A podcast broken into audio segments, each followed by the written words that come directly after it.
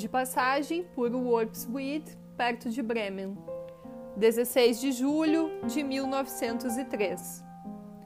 Deixei Paris há uns dez dias, bastante indisposto e cansado, e vim para esta grande planície nórdica, cuja vastidão, silêncio e céu hão de curar-me outra vez. Mas entrei logo numa longa chuva que somente hoje deixou um pouco de claridade sobre o país sacudido de inquietação.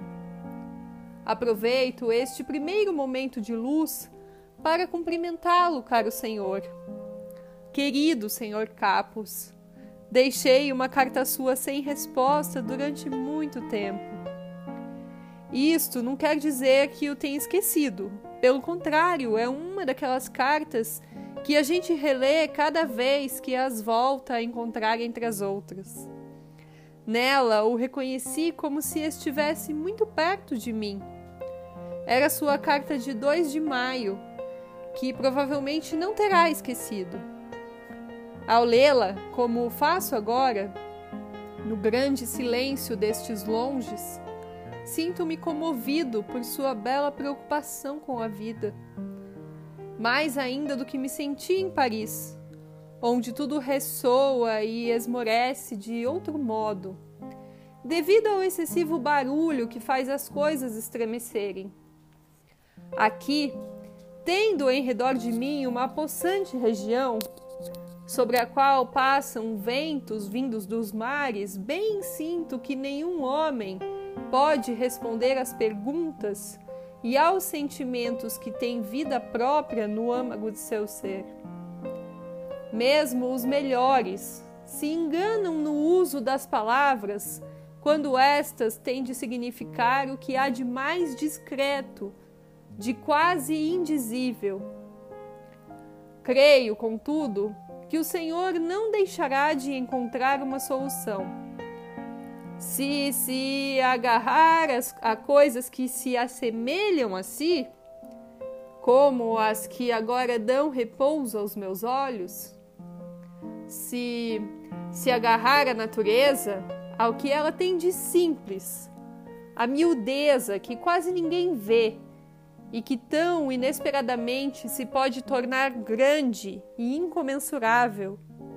Se possuir este amor ao insignificante, se preocupar singelamente, ganhar como um servidor a confiança daquilo que parece pobre, então tudo se lhe há de tornar fácil, harmonioso e, por assim dizer, reconciliador. Não talvez no intelecto, que ficará atrás espantado, mas sim na sua mais íntima consciência, que vigia e sabe.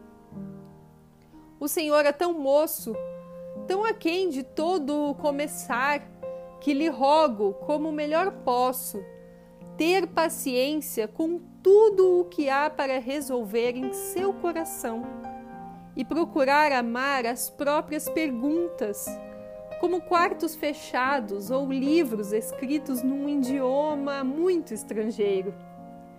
Não busque por enquanto respostas que não lhe podem ser dadas, porque não as poderia viver. Pois trata-se precisamente de viver tudo. Viva por enquanto as perguntas. Talvez depois, aos poucos, sem que o perceba, num dia longínquo, consiga viver as respostas. Quissá carregue em si a possibilidade de criar e moldar como uma maneira de ser particularmente feliz e pura.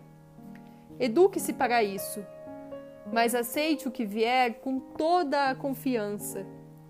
Se vier só da sua vontade, de qualquer necessidade de seu íntimo, aceite-o e não o odeie. A carne é um peso difícil de se carregar, mas é difícil o que nos incumbiram.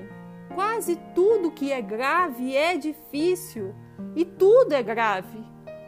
Se chegar a reconhecer isso e a alcançar, partindo de si, de sua inclinação e de sua maneira de ser, de sua experiência e infância, uma relação inteiramente sua, livre de convenções e costumes com a carne, não mais deverá temer o perder-se e o tornar-se indigno de sua posse mais preciosa. A volúpia carnal é uma experiência dos sentidos, análoga ao simples olhar ou à simples sensação com que o belo fruto enche a língua. É uma grande experiência sem fim que nos é dada, um conhecimento do mundo, a plenitude e o esplendor de todo o saber. O mal não é o que nós aceitemos. O mal consiste em quase todos abusarem dessa experiência, malbaratando-a, fazendo dela um mero estímulo para os momentos cansados de sua existência, uma simples distração, em vez de uma concentração interior para as alturas. Até o comer os homens transformaram em algo diferente. A carência de um lado, o excesso de outro perturbaram a clareza dessa necessidade. E todas as necessidades elementares em que a vida se renova tornam-se igualmente turvas. O indivíduo, porém, pode esclarecê-las para si e vivê-las às claras, não todos os indivíduos, demasiado dependentes, mas pelo menos os solitários. Estes podem lembrar-se de que toda beleza em animais e plantas é uma forma silenciosa e durável do amor e desejo. E podem ver o animal como a planta, unindo-se, multiplicando-se e crescendo paciente e docilmente, não por gozo físico, nem por dor física, mas curvando-se diante das necessidades, das necessidades maiores que a volúpia e a dor, e mais poderosas que a vontade e a resistência. Pudesse o homem acolher com maior humildade este segredo de que a terra está cheia até em suas coisas mais ínfimas carregá-lo e suportá-lo com mais gravidade, sentindo-lhe o peso, em vez de o tratar com leviandade. Pudesse ter respeito para com a própria fecundidade, que é uma só, embora pareça ora espiritual, ora corporal. A criação intelectual, com efeito, provém também da criação carnal. É da mesma essência é apenas uma repetição mais silenciosa, enlevada e eterna da volúpia do corpo. A ideia de ser criador, de gerar, de moldar, não é nada sem sua grande e perpétua confirmação da vida. Nada sem o consenso mil vezes repetido das coisas e dos animais. Seu gozo não é tão indescritivelmente belo e rico, senão porque está cheio de reminiscências herdadas da geração e de parte de milhões de, de seres. Numa ideia criadora, revivem mil noites de amor esquecidas que a enchem de altivez e altitude.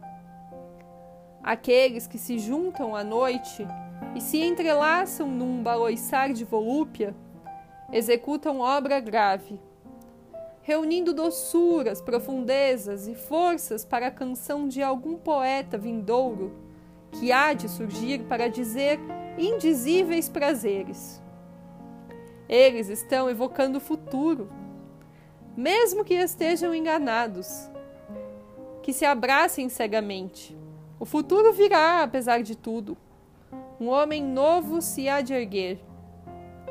Sobre a base do acaso que parece cumprir-se nesse abraço, acorda a lei que faz com que um germe forte e poderoso avance até o óvulo que vem aberto a seu encontro. Não se deixe enganar pela superfície. Nas profundidades, tudo se torna lei. Aqueles que vivem mal este segredo, é o caso da maioria, perdem-no apenas para si mesmos, pois transmitem-no a outros como uma carta lacrada sem o saberem. Não se deixe iludir pela multiplicidade dos nomes ou pela complicação dos casos. Talvez paire acima de tudo uma imensa materialidade, um comum desejo, a beleza da Virgem, um ser que, como diz com tanto acerto, ainda não cumpriu nada. É maternidade que se pressente e se prepara, que anseia e deseja. A beleza da mãe é a maternidade que serve, a da anciã uma grande recordação. No próprio homem, parece-me, há a maternidade carnal e espiritual. A sua criação também é uma maneira de dar à luz, pois criar com plenitude íntima é dar à luz. Talvez os sexos sejam mais aparentes do que se pensa e a grande renovação do mundo talvez resida nisto. O homem e a mulher, libertados de todos os sentimentos falsos, de todos os empecilhos, virão a procurar-se não mais como contrastes, mas sim como irmãos e vizinhos, a juntar-se como homens para carregarem juntos, com simples e paciente gravidade, a sexualidade difícil que lhes foi imposta. Mas tudo isso, que talvez um dia seja possível a muitos, o solitário pode prepará-lo desde já e construí-lo com suas mãos que erram menos. Por isso, caro Senhor, ame a sua solidão e carregue com queixosas harmoniosas a dor que ela lhe causa. Diz que os que sente próximos estão longe. Isso mostra que começa a fazer-se espaço em redor de si. Se o próximo lhe parece longe, os seus longes alcançam as estrelas, são imensos. Alegre-se com essa imensidade para a qual não pode carregar ninguém consigo. Seja bom para os que ficam atrás.